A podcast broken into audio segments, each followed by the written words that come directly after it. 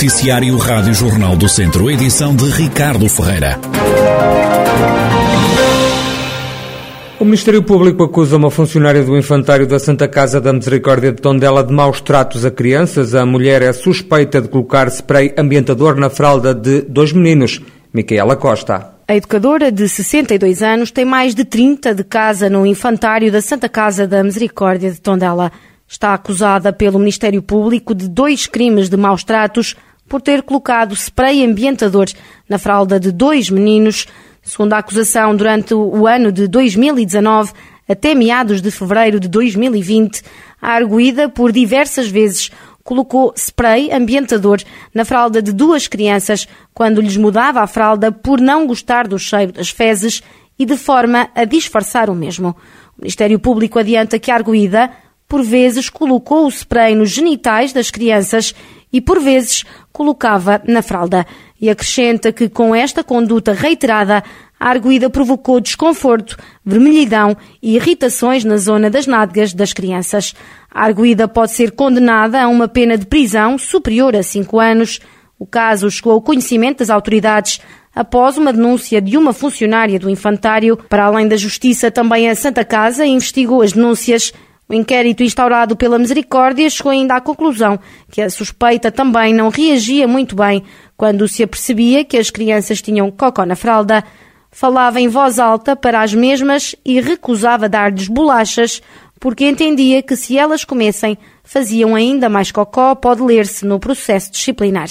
A educadora acabou suspensa por uma semana com perda de retribuição e antiguidade durante esse período ainda recorreu para o Tribunal do Trabalho, mas depois desistiu do processo. A Rádio Jornal do Centro, o provedor da Santa Casa da Misericórdia de Tondela, diz que a instituição fez tudo o que devia fazer. Acrescenta que para a Santa Casa o problema está ultrapassado. Já Liliana Almeida, advogada da Arguida, fala numa cabala. É uma cabala contra a minha cliente, montada por uma funcionária, porque quem ler o despacho de acusação lê também um despacho de arquivamento. E tudo isto é motivado por uma funcionária que tem conflitos com a minha cliente. A minha cliente é uma pessoa com 38 anos de casa, uma funcionária exemplar, uma funcionária que não, eh, este tipo de atos que estão ali descritos não tem nada a ver com aquilo que, o comportamento da minha cliente, pelo contrário, os pais adoram a minha cliente, têm boas referências para com ela, na, na, quer na, na misericórdia é vista como uma boa funcionária que adora as crianças. Portanto, como deve compreender, nós nos processos crimes, qualquer cidadão, basta alguém nos querer mal, vem dizer ou vem prestar umas declarações e nós estamos numa fase de meros indícios e, portanto, o Ministério Público acusa. Naturalmente, quanto à reação a ter, se vamos pela instrução ou se vamos mesmo fazer a prova toda em sede de julgamento, é algo que ainda estou a avaliar com a minha cliente. Eliana Almeida, advogada de uma funcionária do Infantário da Santa Casa da Misericórdia de Tondela, que está acusada de maus tratos a crianças pelo Ministério Público. A Ministra da Justiça garante que as obras de requalificação em curso no estabelecimento prisional do Campo em Viseu são para continuar. A intervenção orçada em 10 milhões de euros está dividida em várias fases. De passagem ontem pela cadeia, Catarina Sarmento e Castro garantiu que as obras não vão parar. E em termos de edificado, eh, aqui há margem para melhorar. Nós vimos eh, eh, de visitar uma parte do estabelecimento prisional que já está devidamente organizada e o edificado está em estado novo, foi recuperado mas há ainda aqui, designadamente à volta deste edifício, alguns outros que é preciso melhorar e nós vamos investir exatamente nessa medida para que seja possível tornar, ampliar, no fundo, espelhar aquilo que já está feito de forma a podermos uh, uh, dar outras condições, uh, porque é uma questão de direitos humanos. E este, este, este estabelecimento prisional é já um exemplo disso e é preciso replicá-lo noutros lados. Mas há essa vontade por parte do Estado, mesmo recorrendo ou não a fundos europeus, para a concretização deste projeto aqui na, no claro estabelecimento? claro que sim, claro que sim, claro que sim. É para avançar. Isso aí é uma, é uma, é uma promessa, mais do que uma promessa, é já uma realidade, é para continuar, sim. Após ter visto a intervenção em curso, a governante elogiou os trabalhos que estão a ser feitos na cadeia do campo com a ajuda dos reclusos e destacou as novas valências existentes no estabelecimento prisional. Este é um bom exemplo de coisas que estão a ser bem feitas. Uh, basta ver que aqui há, por exemplo, já uh, uma sala para os advogados uh, se encontrarem com os reclusos e poderem conversar com, com, privacidade. Há salas para os encontros íntimos entre os reclusos, com, as suas, com as suas famílias. Mas nós queríamos até pensar em poder alargar mais, poder estudar, por exemplo, a possibilidade um dia dos reclusos poderem até passar algum tempo uh, dentro uh, uh, do estabelecimento com as, as, suas famílias. Vamos é uma, é uma questão que nós vamos estudar. Ou seja, estamos à procura de oportunidades para melhorar. Há aqui também já a pré-instalação daquilo que nós pretendemos também vir a concretizar que é a utilização de telefones fixos, telefones fixos pelos, pelos reclusos, que tem sido também uma medida que tem provado bastante bem lá fora, vai arrancar um, um pouco por todo o país. Aqui já está a infraestrutura pensada para isso. Já há datas para isso ser arrancado? A, a muito breve prazo, a muito breve prazo. Estamos já a tratar da regulamentação para podermos alargar a todo o país. A Ministra da Justiça, Catarina Sarmento e Castro, passou ontem por Viseu no âmbito de um roteiro para a Justiça. Idosos de Tabuaço e São João da Pesqueira vão vão ter um vigilante digital. O projeto Idosos Ativos envolve ainda o Conselho de Mursa, no distrito de Vila Real.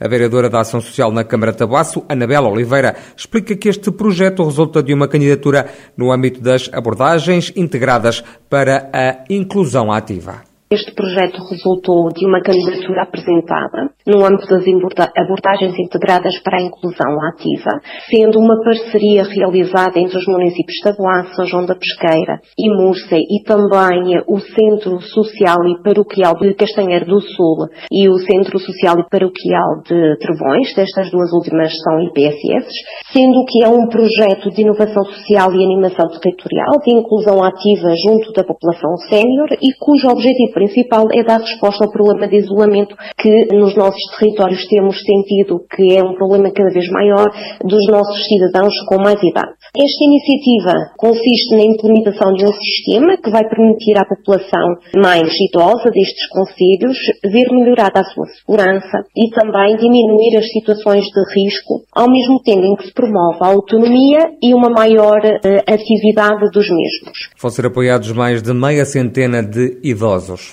Serão apoiados no âmbito deste projeto 60 idosos, portanto 20 idosos por cada conselho, que vivam em situação de, de isolamento. E o isolamento, e quando falo, trata-se de um isolamento não apenas em termos familiares, mas também em termos sociais e em termos territoriais, sendo que eh, se pretende assim construir uma rede familiar e de proximidade e, portanto, através da implementação nas suas habitações de um sistema de domótica para lhes proporcionar apoio complementar. Pronto, e efetivamente esta é a descrição do, uh, do projeto. Anabela Oliveira, vereadora da Ação Social da Câmara de Tabuaço, sobre o projeto Idosos Ativos. O Ecocentro de Mangualde vai ser uma realidade já no próximo ano. A obra encontra-se em fase de projeto, é o que revela à Rádio Jornal do Centro o presidente da Câmara de Mangualde, Marco Almeida.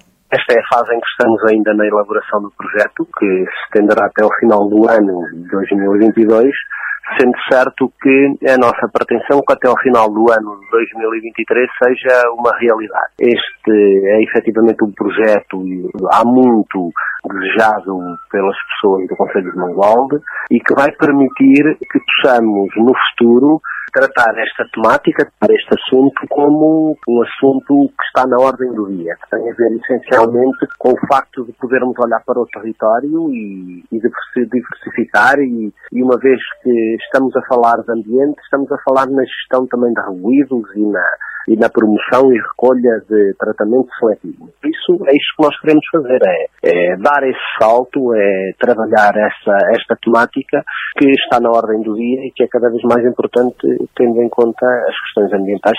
Marco Almeida, presidente da Câmara de Mangualde. Agora ao desporto, num espaço de pouco mais de dois dias, três das principais figuras do Viseu 2001 dizem adeus ao clube. A descida de divisão está a precipitar algumas saídas. Primeiro foi o treinador Paulo Fernandes a anunciar a saída. O técnico adiantou que a direção informou que caso se confirmasse a despromoção, não ia contar com ele na próxima temporada. Agora são dois dos jogadores mais preponderantes do plantel a dizer adeus. O primeiro a comunicar a saída foi o brasileiro Rafa Stocker. O atleta deu a conhecer a saída através de uma publicação no perfil das redes sociais, Instagram e Facebook, acompanhado de três fotografias a preto e branco. O jogador escreveu fim de um ciclo, o futuro a Deus pertence. Horas depois, Pedro Peixoto, o capitão da equipa, deu a conhecer também a saída do plantel. O atleta que está há sete épocas seguidas em Viseu admitiu num post no perfil pessoal do Facebook que não seria de todo este o desfecho que ambicionava e que sai de Viseu sem o sentimento de missão cumprida, assegurando que deixa a cidade com este clube e com todos os vizienses que sempre o apoiaram no coração. Peixoto deixa ainda uma palavra a todos os colegas e grupos de trabalho com quem se cruzou, desejando no fim da publicação que o Viseu 2001 volte rapidamente ao patamar mais alto do futsal nacional. O Mortágua derrotou o Penalva do Castelo por 3 bolas a 0 e garantiu um lugar na final da Taça de Sócios de Mérito. Rui Gomes, treinador dos mortaguenses, entende que o resultado peca por escasso e que a vitória é totalmente justa. Eu acho que o resultado acaba por ser justo e se calhar um bocadinho escasso, porque nós fizemos uh, realmente uma exibição muito boa, com várias oportunidades, apesar do Penalva ser uma excelente equipa. Quero deixar aqui isso evidente uma equipa muito bem trabalhada, mas nós conseguimos anular uh, por completo o adversário e ter muitas oportunidades de gol. Conseguimos concretizar três, não sofrer golos, isso foi extremamente importante também, mas acho que foi uma exibição categórica da nossa parte. Podia ter sido por mais um ou outro gol, porque realmente tivemos várias oportunidades e algumas delas escandalosas para conseguir uh, ter um score um bocadinho mais elevado. Parece-me que é uma vitória inteiramente justa contra um adversário valioso e que demonstra também a categórica exibição que fizemos. Rui Gomes, treinador de Mortágua, analisou o jogo que deu a passagem à final da Taça de Sócios de Mérito. O Mortágua venceu o Penalva do Castelo por 3-0. Vai jogar a final da Taça Distrital no sábado às 5 da tarde no estádio dos Trambelos. Do lado oposto esteve o Penalva do Castelo. O treinador Simão Marques admite que o Mortágua foi a melhor equipa e que mereceu ser finalista da Taça. Não há dúvida sobre sobre a vitória de Mortágua. Infelizmente ainda não estamos ao, ao nível deles. Foi, foi claramente a, a, melhor equipe que apanhámos este ano. Tentámos, tentámos eh, muito através de transições, nunca conseguimos ter muita bola durante o jogo e isso obrigou-nos a defender muito, eh, a cansar-nos demasiado e tentámos através de, de algumas transições eh, chegar ao golo.